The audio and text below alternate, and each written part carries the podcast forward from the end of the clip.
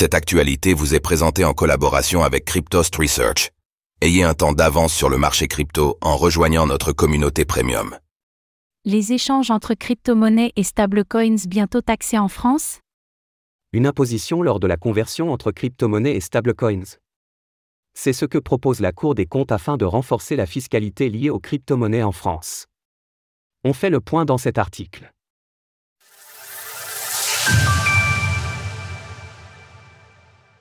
La Cour des comptes s'attaque aux stablecoins.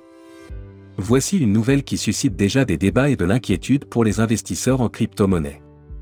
La Cour des comptes a récemment publié un rapport dans lequel elle proposait un renforcement de la fiscalité du secteur en imposant une taxe sur les conversions entre crypto-actifs et stablecoins.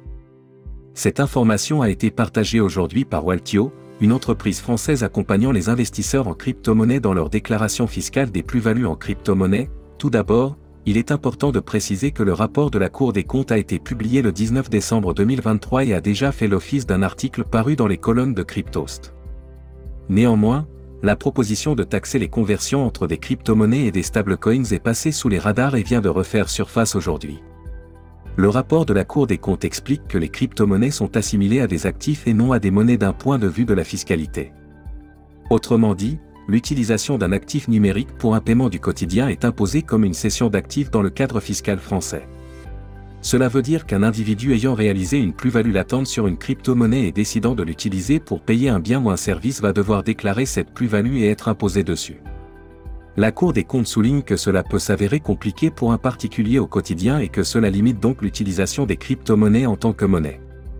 Le constat émis dans le rapport est le suivant il existe des actifs numériques de type stablecoins qui ont vraisemblablement vocation à devenir des moyens de paiement, puisqu'ils n'ont pas d'aspect spéculatif et qu'ils sont adossés à des monnaies ayant cours légal, notamment l'euro. Dans ce cas, la Cour des comptes propose de mettre en place une imposition lors de la conversion entre crypto-monnaies et stablecoins, remplaçant ainsi l'imposition lors de l'utilisation des stablecoins en tant que moyen de paiement pour des biens ou des services. Bonne ou mauvaise idée? Vraisemblablement, la proposition de la Cour des comptes ne fait que déplacer d'une étape la lourdeur administrative. Le calcul de l'impôt ne se fera plus au moment de la cession pour l'achat d'un bien ou d'un service, mais au moment de la conversion entre la crypto-monnaie et le stablecoin qui permettra cette opération.